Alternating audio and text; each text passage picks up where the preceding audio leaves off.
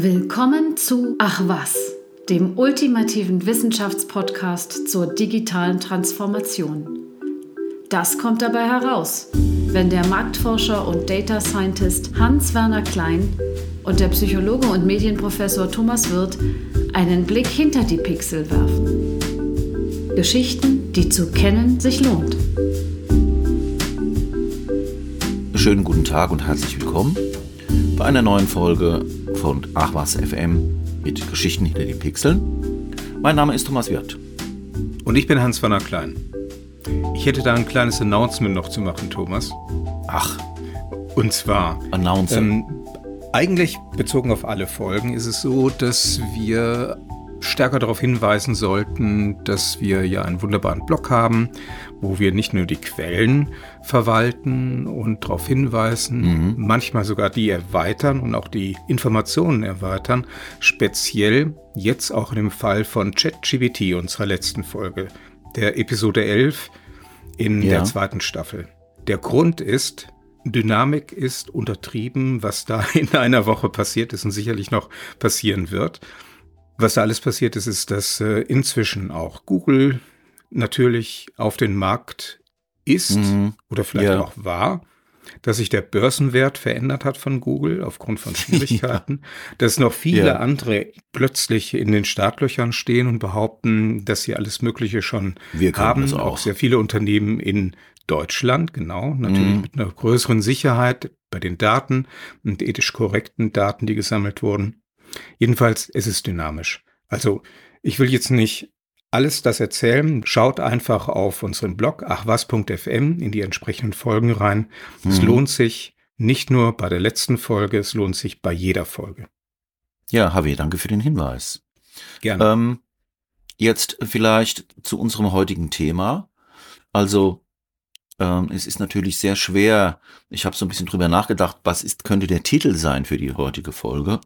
Und ist mhm. natürlich sehr schwer, wenn man so Begriffe hat wie Authentizität und parasoziale Interaktion. ist es sehr schwer, daraus noch eine griffige Geschichte zu machen. Ähm, Verwende also noch ein drittes Wort und dann, ja. Ja, also ich will es gar nicht, ich will es nicht beschönigen.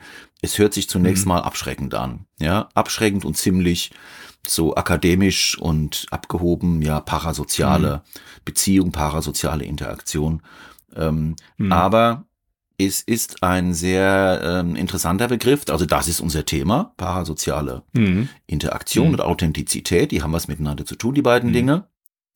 Mhm. Und ich glaube, wir können alle eine Menge damit anfangen, wenn wir diesen Begriff kennen und ihn auch ein bisschen verstehen.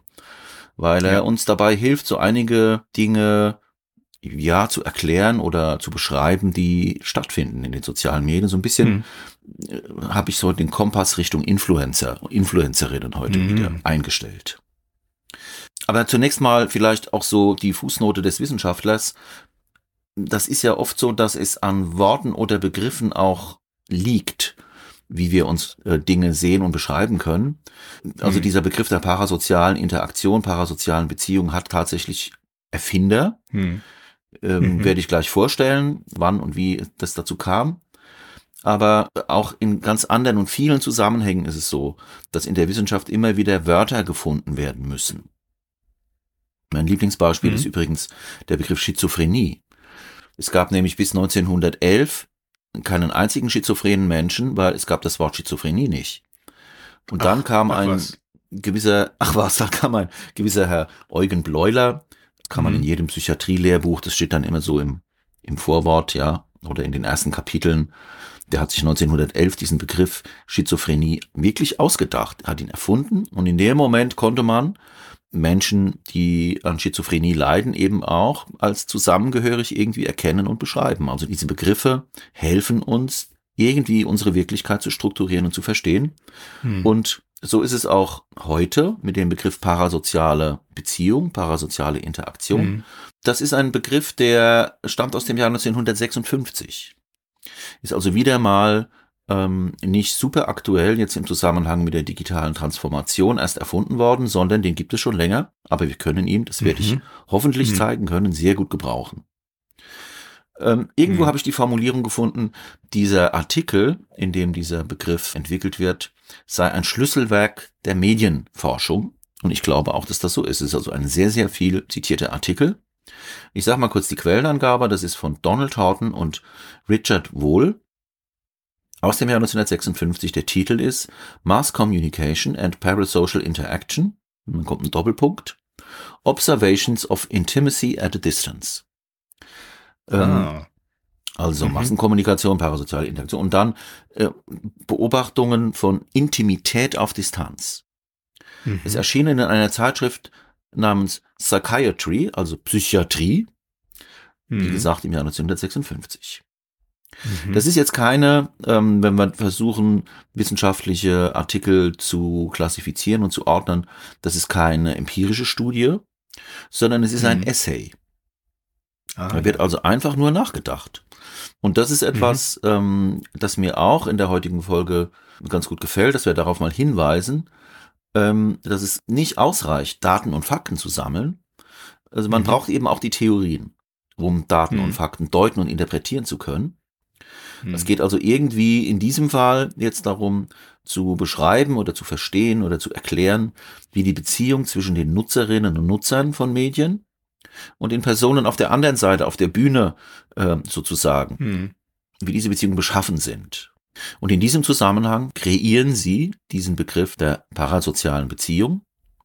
Und hm. ich nehme jetzt einfach mal zu Beginn ein Zitat aus diesem Artikel, das man verstehen kann. Also das ist sehr prägnant. Hm. Ich muss mir nicht die Mühe hm. machen, die machen das selber sehr gut. Ich habe es übersetzt. Von Donald Horton und Richard Wohl. Eine der bemerkenswertesten Eigenschaften der neuen Massenmedien Radio, Fernsehen und Film, ist, dass sie uns die Illusion eines Face-to-Face-Kontakts mit den Medienakteuren vermitteln. Die Bedingungen der Reaktionen der Akteure sind analog zu denen in einer Primärgruppe, also Familie oder Freunde. Sie sind häufig zum Zuschauer orientiert, sprechen diese direkt an, sprechen, als würden sie sich persönlich und privat unterhalten. Man begegnet so weit entfernten und prominenten Personen, als ob sie zum eigenen Bekanntenkreis gehörten. Wir definieren diese scheinbare Face-to-Face-Beziehung als parasoziale Beziehung. Hm. Also, das ist zunächst mal der Begriff, um den es geht. Die Beziehung zu einer Medienfigur, die man eigentlich nicht kennt, mit der man auch keine, mhm. keinen persönlichen, echten Kontakt hat, aber zu der man trotzdem eine Beziehung entwickelt. Und das hört sich irgendwie hellsichtig an, ne? Also vorausschauend, ja. vorausblickend in die, in das 20., besser gesagt in das 21. Jahrhundert. Ja, man ist in der Tat, können wir uns vielleicht abschließend nochmal überlegen, äh, was ist denn eigentlich dazugekommen an Ideen seit 1956? Hm, hm. Äh, was brauchen wir denn jetzt noch zusätzlich, um hm. unsere moderne Welt ähm, zu verstehen? Also, hm. Wichtig ist für sie einerseits, das habe ich jetzt gerade erklärt, dieser Begriff der parasozialen Beziehung und diese Medienfiguren, mit denen wir diese Beziehungen haben, nennen sie Personae oder Persona im Singular. Ach. Mhm. Sie sind darauf gekommen, also ein, ein wichtiger Erzählstrang dieses Artikels mhm. dreht sich um spezielle Formate, die damals neu entwickelt waren. In den 50er Jahren gab das, kam das Live-Fernsehen auf mhm. und es gab da in den USA Sendungen, die unglaublich populär und erfolgreich waren, mit einem Millionenpublikum, in denen eine zentrale Person zu einer bestimmten Uhrzeit täglich gewissermaßen auf dem Bildschirm aufgetaucht ist und das Tagesgeschehen irgendwie kommentiert und dargestellt hat, also von den News über das Wetter mhm. bis zu irgendwelchen, mhm. ähm, ja, vielleicht gesellschaftlichen Ereignissen. Mhm. Ähm, es ist sehr schön, man findet die beiden Sendungen. Also eine heißt ja. Tonight und der, die Persona mhm. heißt Steve Allen. Die andere mhm. Sendung mhm. heißt Today Show und mhm. der Protagonist hier heißt Dave Garroway, findet man auf YouTube. Tatsächlich die mhm. erste Sendung und ich kann unseren Hörerinnen mhm. und Hörern also wirklich warm empfehlen, sich das mal anzuschauen. Und ja, und es mal vielleicht zu vergleichen mit dem, was heute YouTuber machen. Ja? Findet sich auf dem Blog. Genau. Findet sich auf dem Blog und lohnt sich absolut. Also die waren damals natürlich sehr innovativ mit diesen Formaten. Und was mhm. war jetzt das Besondere? Ähm, also zunächst mal, das war live. Dann gibt es Merkmale, die mich als Psychologen interessieren. Diese Anchormen haben ihre Personen direkt angeblickt. Die haben sie die ganze Zeit direkt in die Kamera geblickt. Was mhm. den Effekt hatte, dass das Publikum den Eindruck hatte, der sieht mich an. Mhm. Er hat auch die Zuhörer persönlich angesprochen. Also mit sehen Sie, was halten Sie denn davon? Ja, also die ganze Zeit im Prinzip in der zweiten Person, die Personen, mhm. die Zuschauer angesprochen. Also mhm. die zweite Person Singular, ne? also du gegenüber, ne? also ich, ich und du sozusagen. Mhm.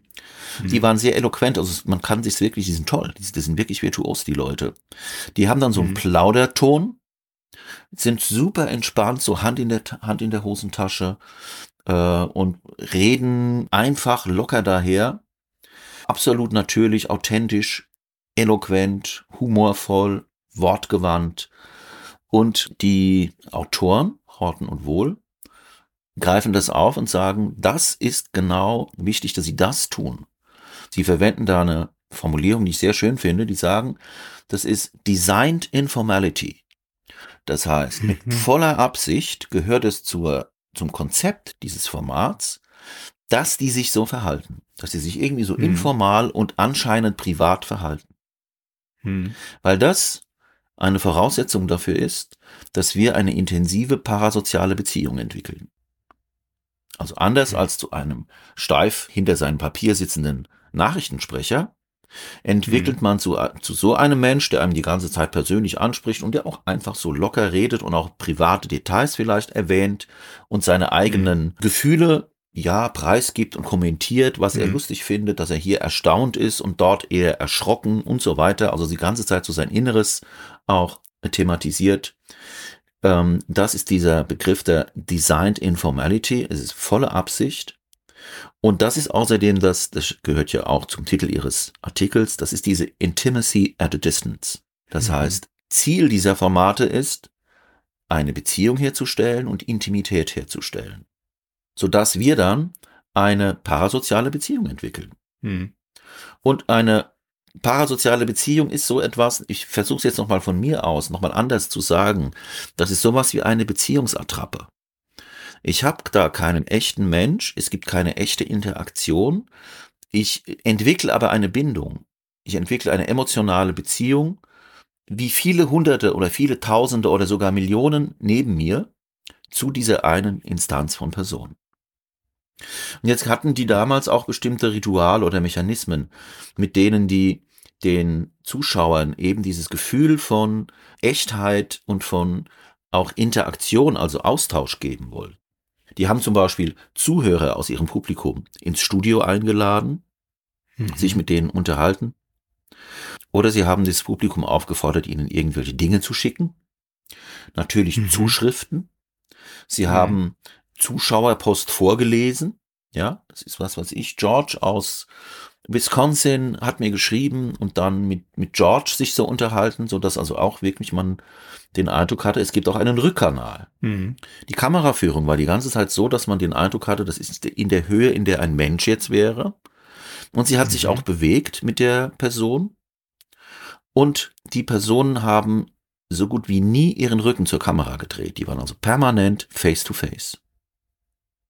Hm. Und ähm, Horten und Wohl schauen da sehr genau hin und sie meinen, dass auch der Rhythmus, in dem gesprochen wird, die Pausen, die die machen beim Sprechen, sozusagen vorwegnimmt, dass der Zuschauer zum Beispiel lacht. Ja, machen also irgendwie einen Scherz, dann machen sie eine kurze Pause und sagen dann, naja, sie lachen, aber, ne, so, also bauen sozusagen wow. vorausnehmen Zuschauerreaktionen in den eigenen Redefluss ein und dann wirst mhm. du natürlich auf so eine gewisse Art hypnotisiert.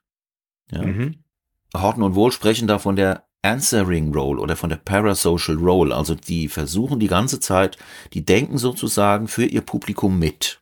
Also es lohnt sich wirklich, sich das anzuschauen. Die sind echte Virtuosen gewesen. Mhm. Und um es nochmal zu verdeutlichen, ganz wichtig für diese parasozialen Beziehungen, deshalb heißen sie parasozial, die sind einseitig, also eine Person hat eine Beziehung zur anderen, aber nicht umgekehrt. Hm. Außerdem ist die völlig unverbindlich, die Beziehung. Das heißt, wenn einer, äh, wenn, wenn der Rezipient das möchte, dann kann er sie einfach beenden und es passiert gar nichts.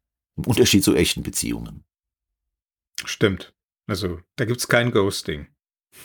Ja. Aber habe, ich habe sehr viel äh, gelesen und ähm, es war auch mühsam, mich so ein bisschen zu entscheiden für die Literatur und die Quellen, die ich heute heranziehe. Es gab dann auch durchaus Quellen und Forschung zu dem sogenannten Breakup. Das heißt, die umgekehrte Situation, dass ich jetzt eine parasoziale Beziehung habe und die Mhm. Persona bricht mit mir, die gibt es durchaus und das kann durchaus zu Problemen führen, wenn du eine enge parasoziale Bindung hast an jemanden, der macht mit dir Schluss. Das Mhm. ist unter Umständen ähm, schwierig. Ich habe mich jetzt gefragt, was ist eigentlich die Voraussetzung, dass aus so einer, aus so einem reinen Zuschauer ähm, dann jemand wird mit einer parasozialen Beziehung. Was ist eigentlich die Magie? Natürlich hatte ich dabei auch so ein bisschen Influencer im Sinn. Die haben sich tatsächlich, wenn man sich das anschaut, dann sieht man, wie die agieren. Das ist sehr, sehr ähnlich wie das, was heute Influencerinnen und Influencer machen. Und da komme ich jetzt zum zweiten Begriff, mit dem ich mich heute beschäftigen will, nämlich Authentizität.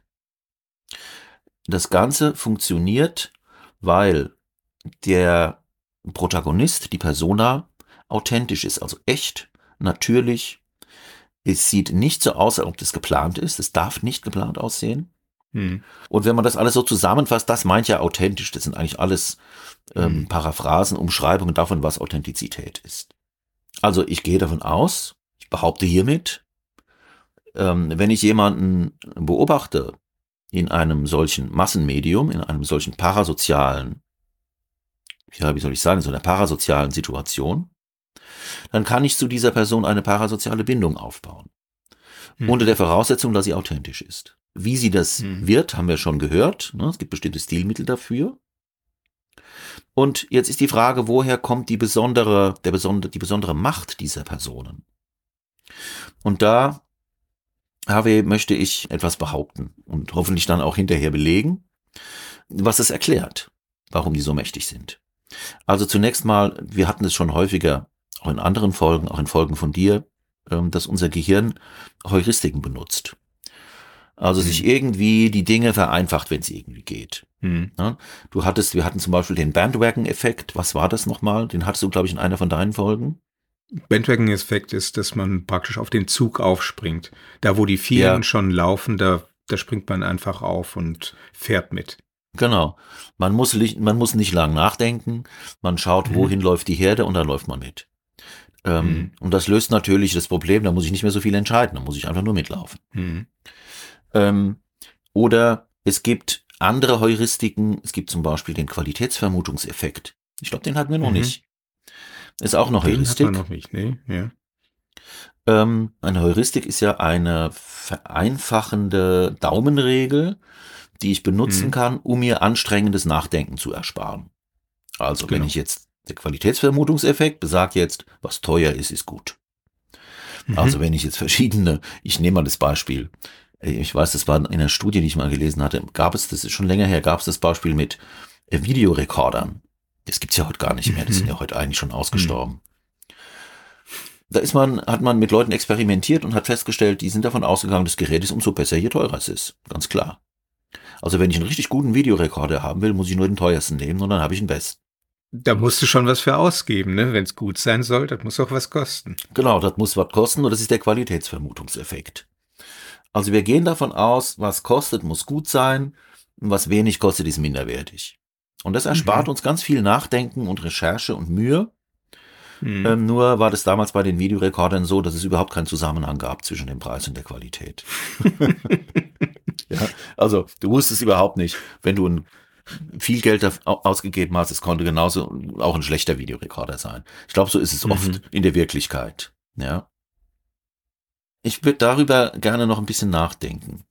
Ähm, unser Gehirn macht sich's gern einfach. Ne, du hattest auch schon mal den Begriff schnelles, langsames Denken. Hm. Ähm, ich kenne es auch aus der Werbung.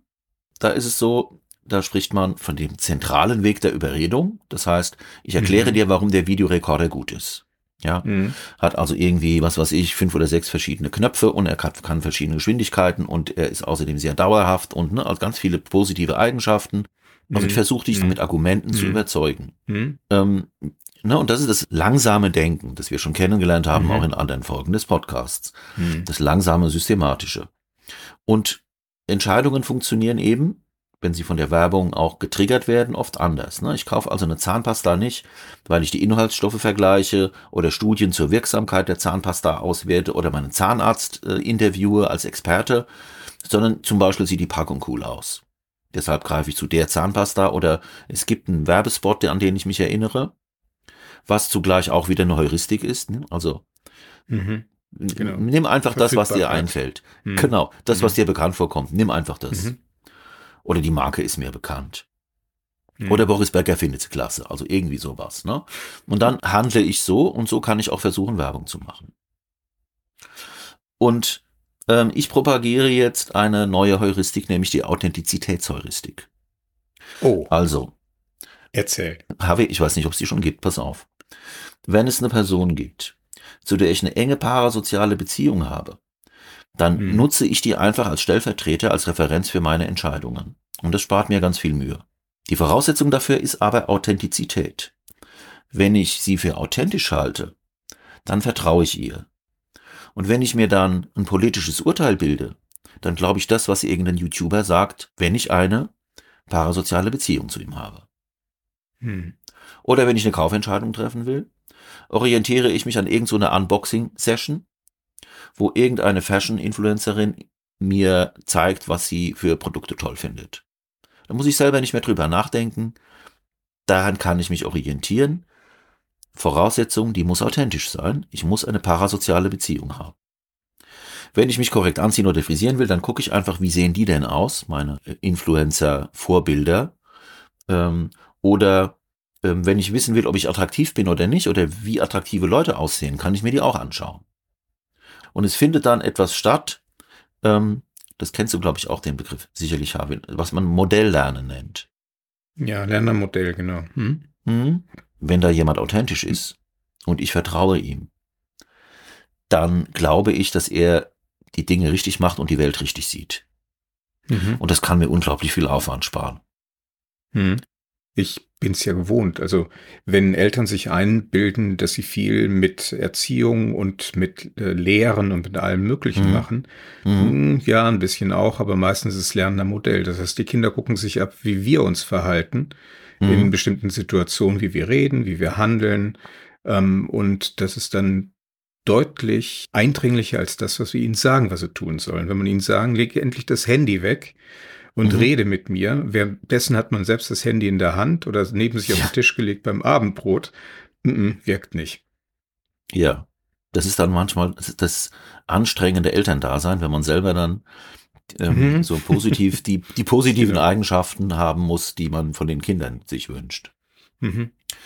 Aber es geht, glaube ich, nicht nur mit den Eltern, es geht auch mit den Peers. Also wenn ich jetzt das richtige Modell habe, dann kann ich davon ausgehen, dass die meisten meiner Freundinnen und Freunde sich auch daran orientieren vielleicht, ne? Und dann werden die, Mhm. alles, was ich sage, werden die gut finden, die werden mir zustimmen und alles, was ich mache, werden sie richtig finden.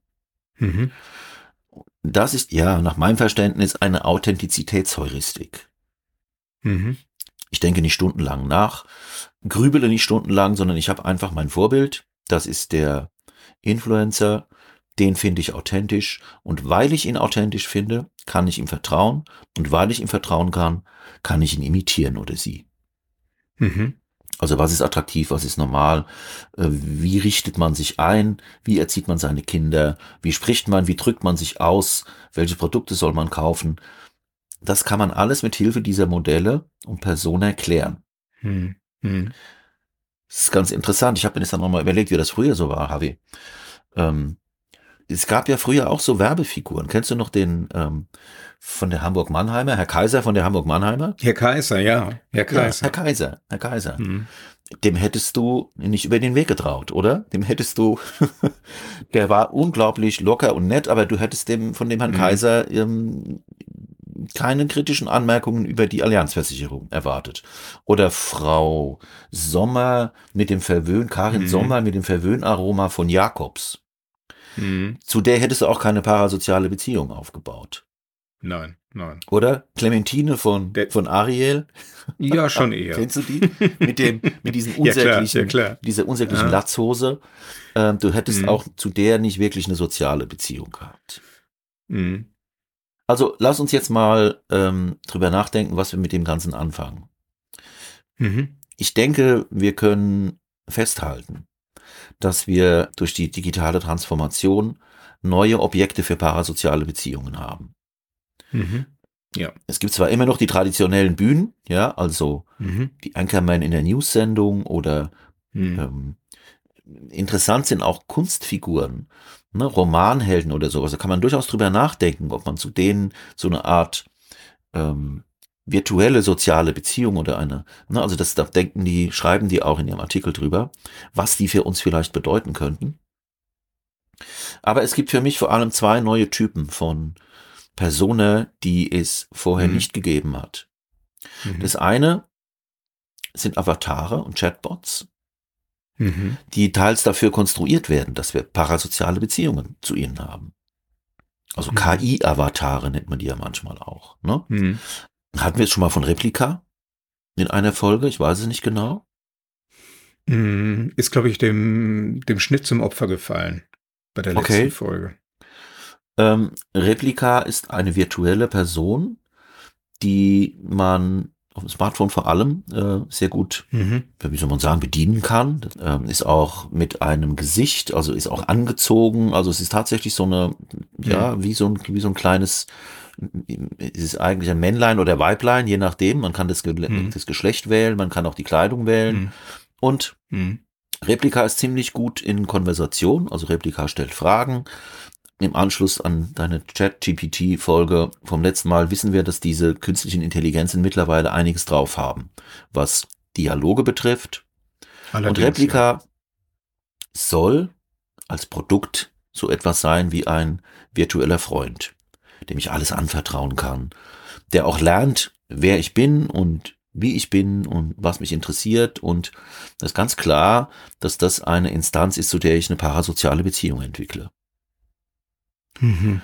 Ich kann die auch anziehen und kann alles tun, damit sie authentisch wird. Ja, und damit ich ihr dann vertraue. Das ist ja gruselig. Ja, Ist nicht eine Figur von Stephen King, oder? Nein, es ist äh, eine echte Figur. Ich kann es unseren Hörerinnen und Hörern, die so ein bisschen experimentierfreudig sind, mal empfehlen. Kann man sich Mhm. runterladen, kann man mal ausprobieren. Die kann man auch Mhm. als Augmented Reality Figur irgendwo auf den Stuhl setzen. Kann man dann durchs Handy schauen und dann sitzt die auf dem Stuhl.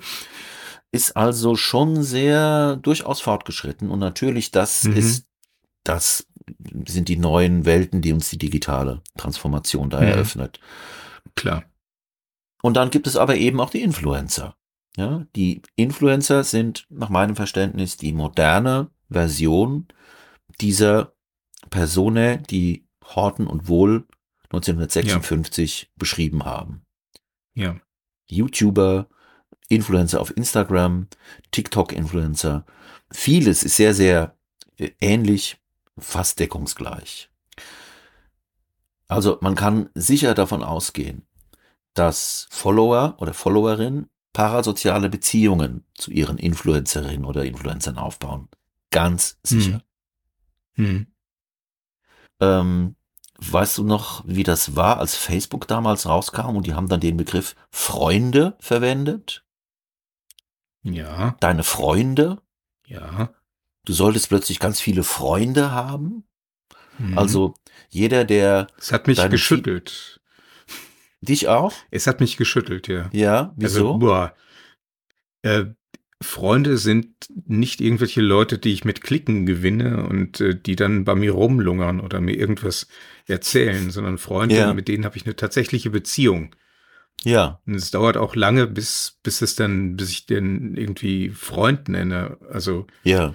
Man wird nicht so schnell Freund mit nee, irgendjemandem. nee, ich, ne? ich kann niemanden aus dieser Facebook-Community nachts um halb drei anrufen, wenn mein Auto Ja. ähm, ausgefallen ist und fragen, das sind jetzt noch 20 Kilometer, ähm, kannst du mich bitte abholen und irgendwo hinbringen? Mhm. Ne? Das ist, Also Freundschaft ist eigentlich ein Begriff, den wir für unsere authentischen Beziehungen verwenden. richtig, Ja. genau. Äh, Da merkt man also, dass diese Tech-Firma die Sprache verwendet hat, Mhm. um dieses Gefühl von Authentizität auch dann irgendwie in ihre Plattform rein zu transportieren. Zu Freunde sind authentisch. Sonst wären sie nicht deine Freunde.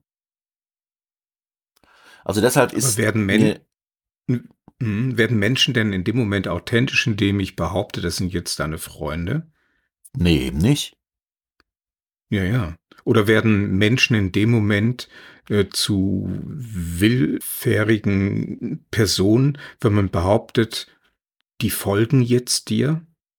Ist auch so ein merkwürdiger Begriff. Ist auch, ja, klingt auch so ein bisschen nach Stalking, ne? Also ich will eigentlich gar nicht, Genau. dass mir jemand folgt, ja. Fühle mich da eher unangenehm.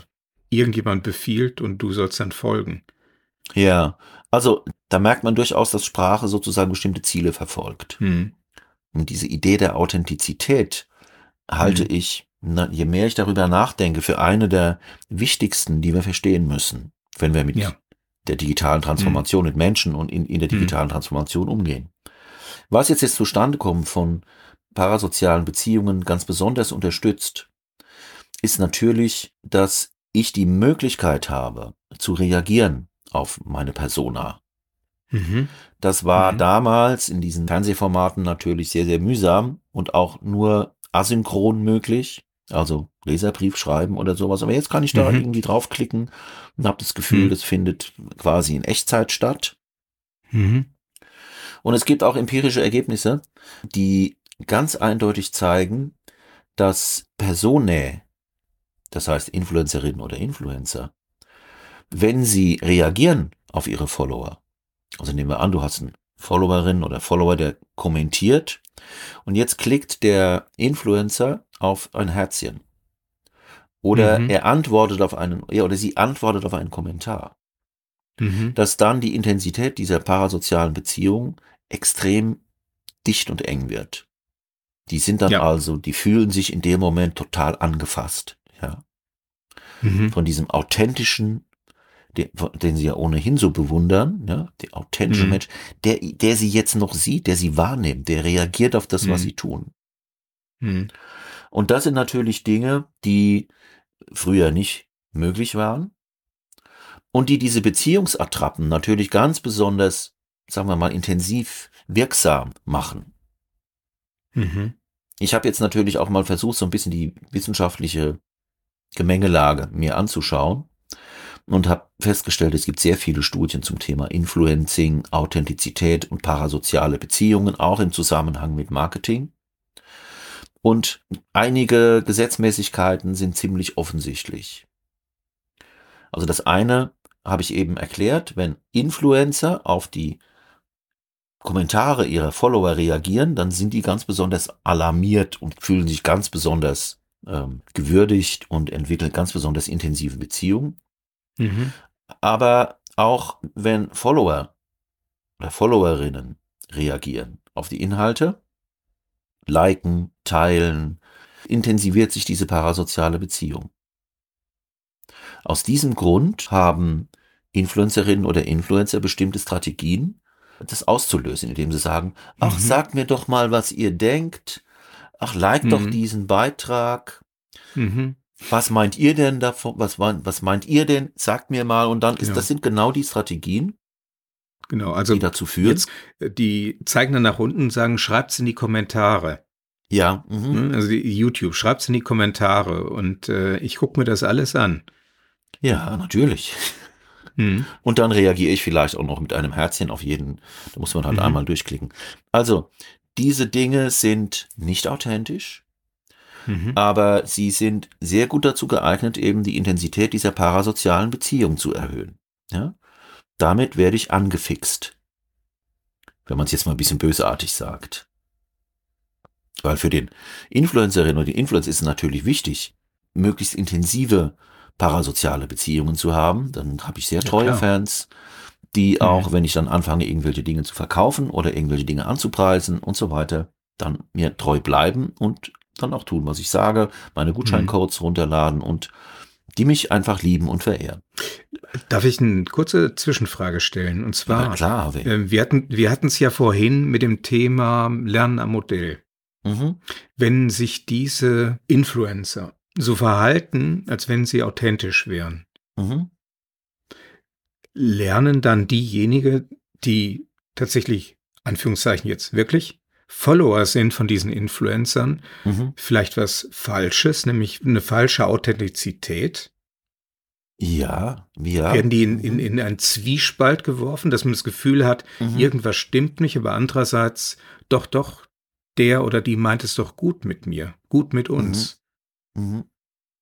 Also, ich bin tatsächlich ist mir diese diese Authentizität noch nie so aufgefallen wie jetzt Mhm. bei der Vorbereitung ähm, dieser Folge.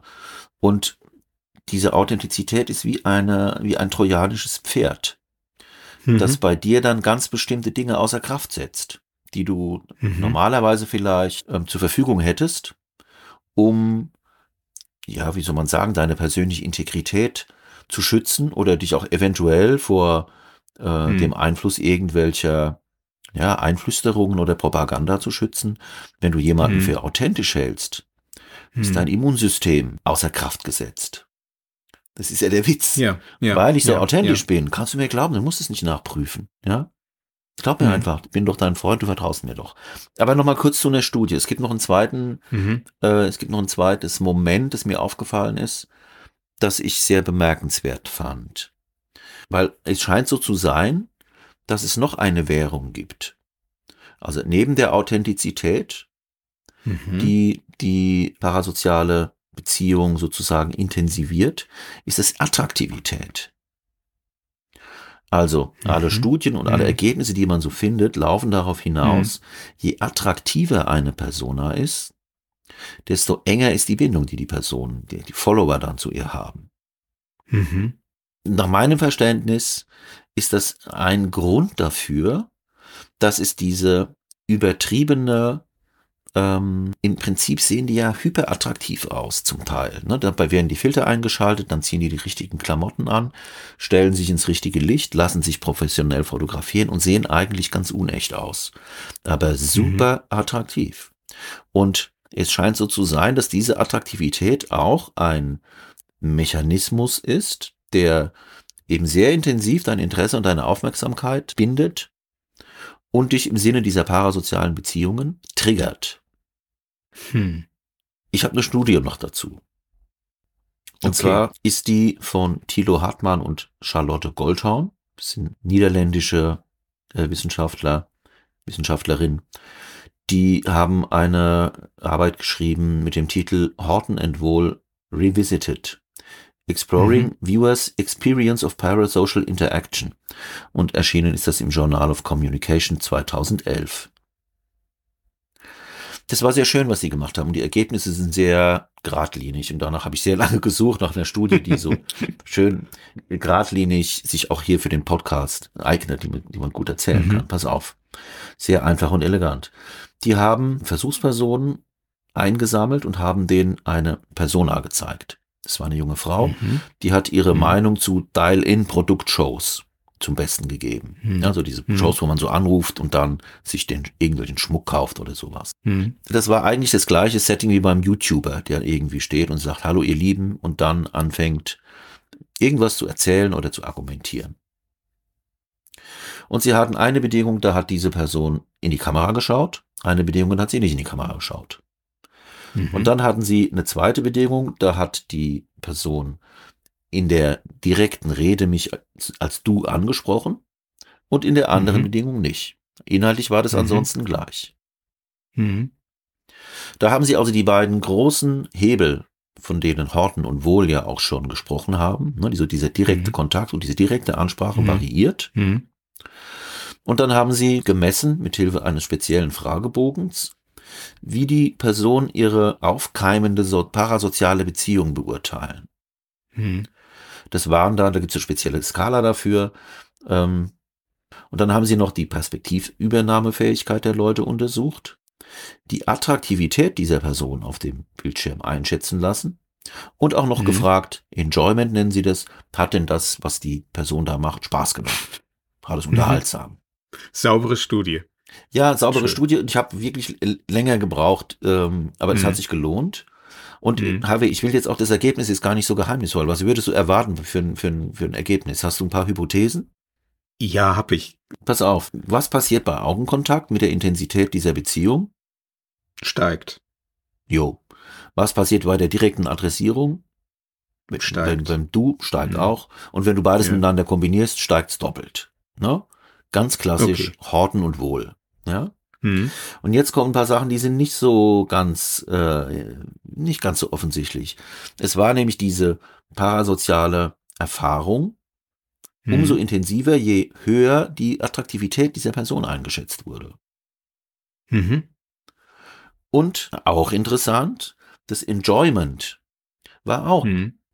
umso intensiver, je höher die Mhm. Attraktivität der Person eingeschätzt wurde. Also genau das, was wir bei Influencern erwarten würden. Ja, Hm. du musst als Influencer musst du attraktiv sein. Ne? Mach, machen wir mal eine Regel draus. Du musst die Leute direkt adressieren und du musst Mhm. permanenten Augenkontakt haben. Mhm. Das haben sie hier experimentell nachgewiesen. Hm. Das ist ja immer ein Unterschied, ob wir das glauben, dass es so ist, oder ob es jemand Mhm. nachweist. Und da haben sie es nachgewiesen. Hm.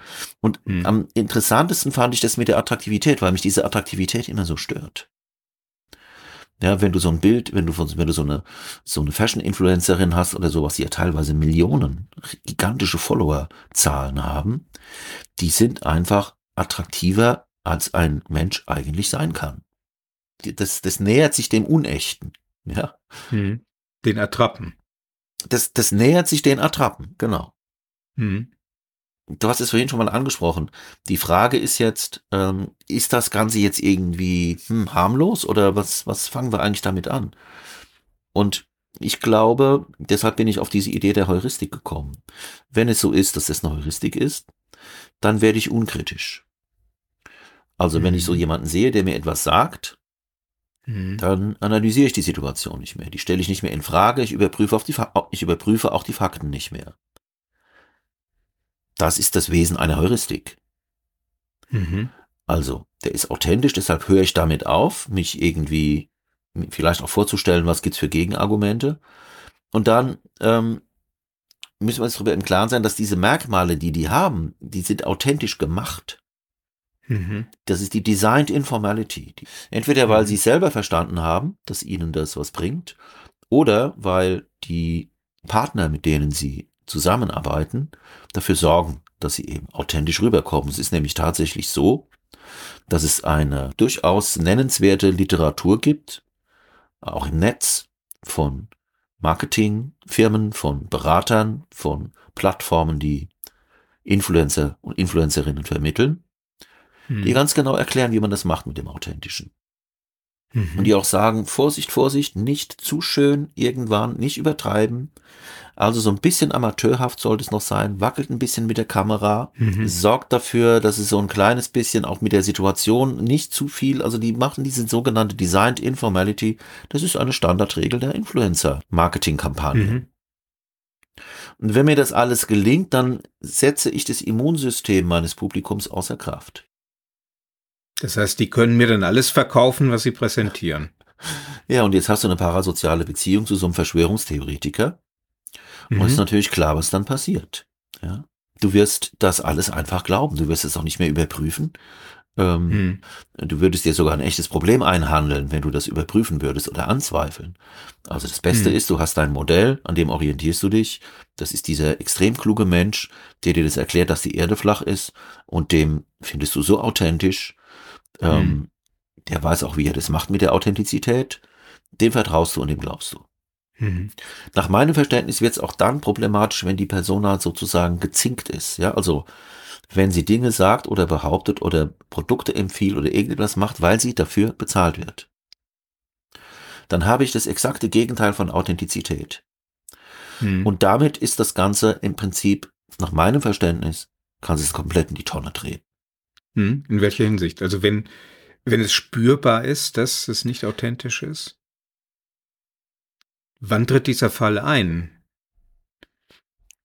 Ähm, der tritt eigentlich nur ein, wenn du richtig darüber nachdenkst und dich informierst. Mhm. Also ich glaube, du brauchst dann irgendwie einen Anlass, etwas, was dich stört, dass du aus dem, aus der Nummer rauskommst. Mhm. Mhm. Und sobald da eine bezahlte Partnerschaft ist, ist es nicht mehr authentisch. Und wenn die Authentizität trainiert und eingeübt und gespielt wird, ist es keine Authentizität. Also ich finde, es ist irgendwie so eine paradoxe Situation. Ja? Du kannst nicht Spontanität planen. Hm. Hm. Und wenn ich weiß, da plant jemand Spontanität, weil er von seinem Marketing-Team optimiert worden ist, spontan auszusehen, damit er authentisch wirkt, damit ich ihm glaube, damit hm. ich eine parasoziale Beziehung bekomme, eine intensive, positive, parasoziale hm. Beziehung, dann ist das im Grunde entwertet, wertlos geworden die Beziehung. Die Frage ist, inwieweit das tatsächlich entwertet ist, äh, jetzt in nicht nur deiner, sondern meiner Auffassung, sondern tatsächlich in der Beziehung zu denjenigen, die vor der Glotze, in Anführungszeichen ist es YouTube, ich weiß, sitzen. Und ja. die Idee, die dahinter steckt für mich ist, dann dürfte man eigentlich nur diese Influencer entsprechend trainieren, das heißt den Schauspieltraining geben, mhm. Method Acting, dass sie sich wirklich da ja. reinfühlen und dieses Produkt so unglaublich lieben, diesen Kugelschreiber, ja. den sie gerade verkaufen, den mhm. beten sie an. Ja, das, das gleitet nur so übers Papier und das ist schon dieses Gefühl, die Freude, mit diesem Kugelschreiber ja. entweder schreiben zu dürfen. Ja, ist gut. ja? ja. Es kommt rüber. Ich gucke dir dabei auch ganz intensiv in die Augen. Ja. ja. Ähm, in dem Moment, wo ich das schaffe, äh, mhm. habe ich ja wieder eine Situation, wo das authentisch wirkt. Das ist das große Verkaufen von diesen mhm. Fernsehkirchen mhm. in den USA. Mhm. Ja, die im Prinzip Ach. auch genau das Gleiche machen. Du hast das Durchbrechen der vierten Wand, so wird's ja im Theater genannt.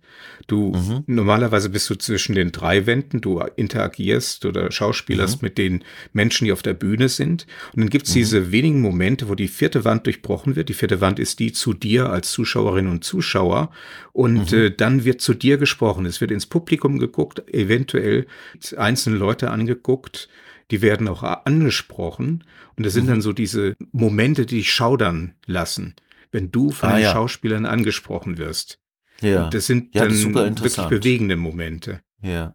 Und wenn du, da du das aber, den mhm. Influencern mhm. beibringst, dann werden sie sehr, sehr gefährlich.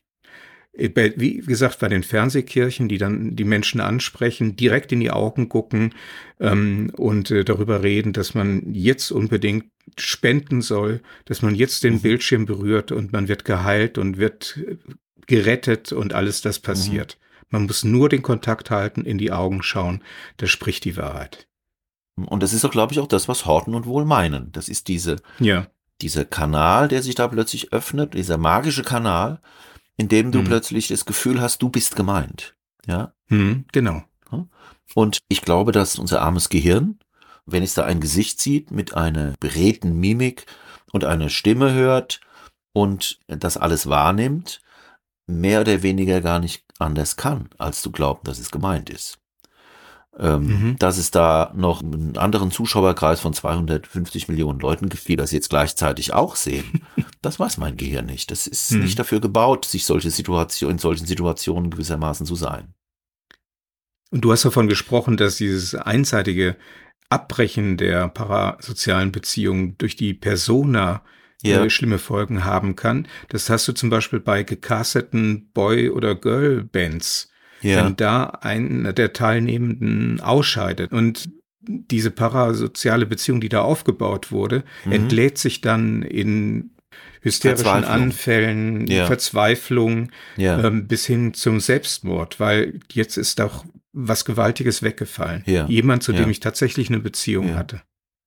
Parasocial Breakups heißt das, ne? Ja, ja. Das finde ich so ein bisschen unfair bei der ganzen Sache, weil die, diejenigen, die diese Beziehung haben und sie aufbauen, hm, hm. für die ist es ja wirklich echt. Hm. Und auf der anderen Seite hast du eine Attrappe. Hm. Weil ich glaube, dass sich das nicht vermeiden lässt. Ich glaube, mhm. es geht, wenn ein Influencer sagt, jetzt ist Werbung. Dafür, mhm. ich, dafür bin ich bezahlt worden.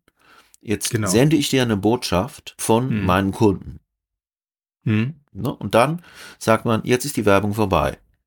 Hm. Jetzt bin ich wieder ich selbst. Dass das hm. eine Möglichkeit sein kann, damit umzugehen.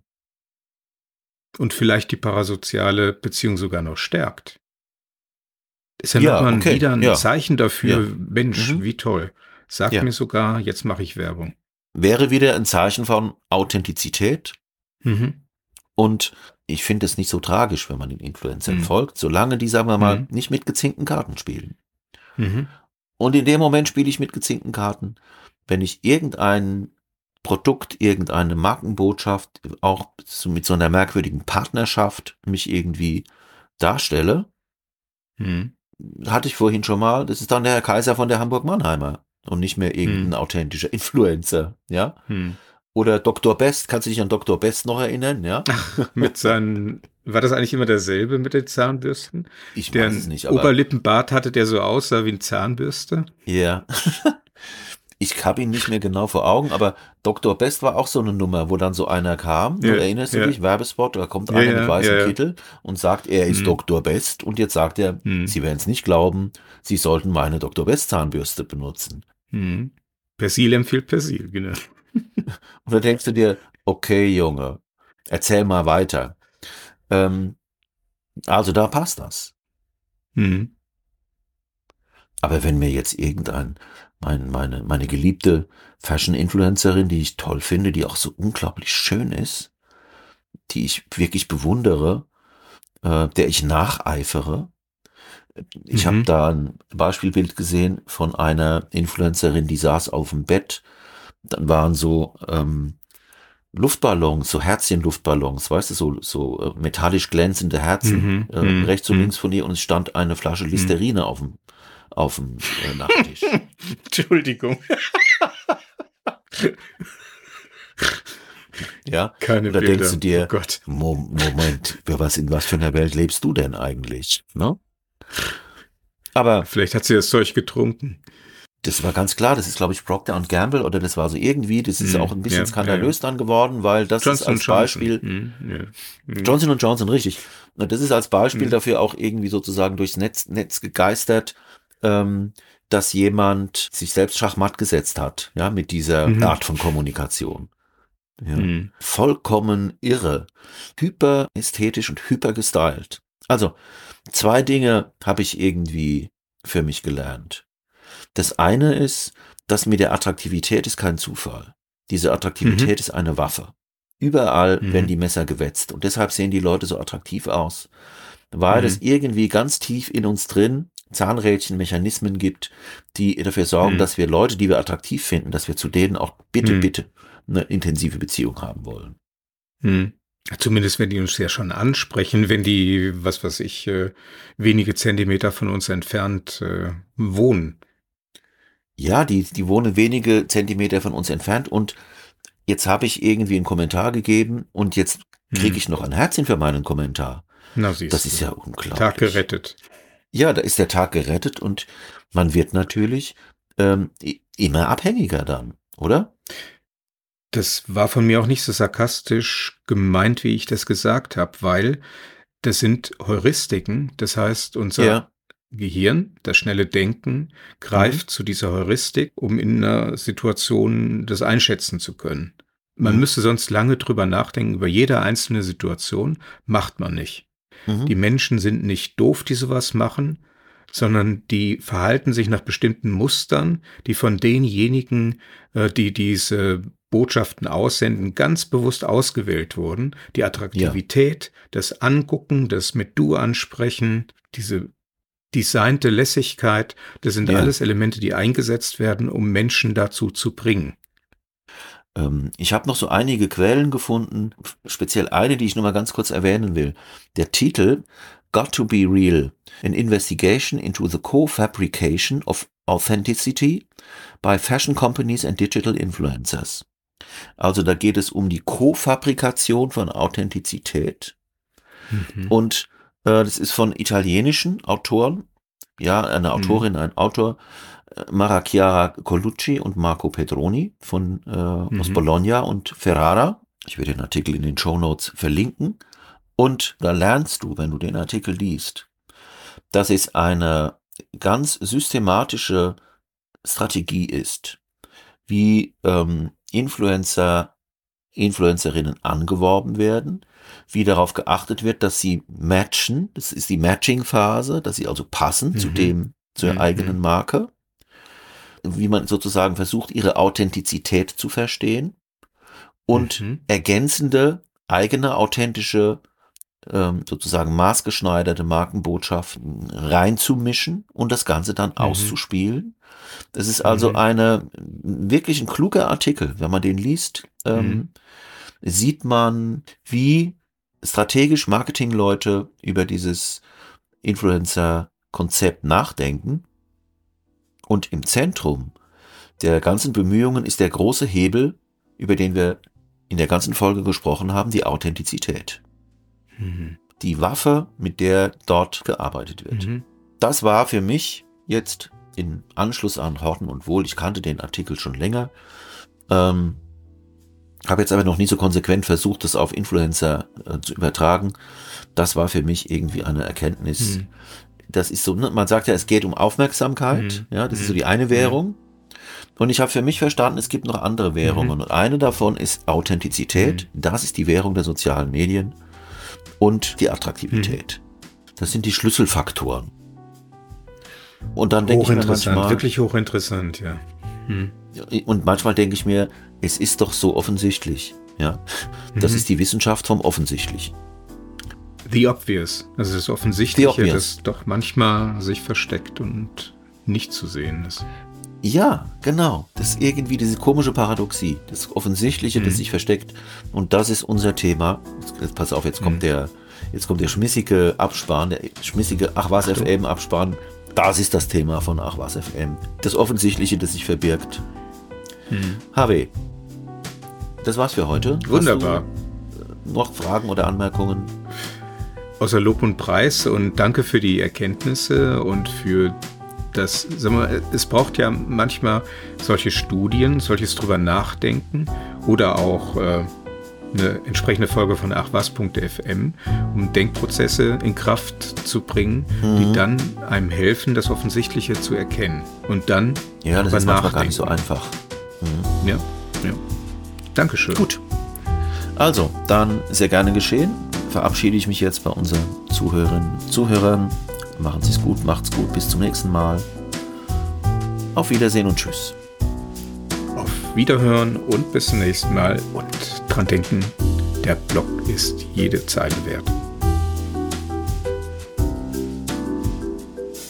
Das war Ach was, der Wissenschaftspodcast zur digitalen Transformation. Informationen über das Projekt findet man unter www.achwas.fm. Und außerdem Hintergründe zu den Podcast-Beiträgen und Links zu den Quellen. Ach was ist auf Facebook, Twitter und Instagram zu finden. Natürlich sind auch Follower, Kommentare und Empfehlungen auf Plattformen wie iTunes und Spotify willkommen. Vielen Dank fürs Zuhören. Bis zum nächsten Mal.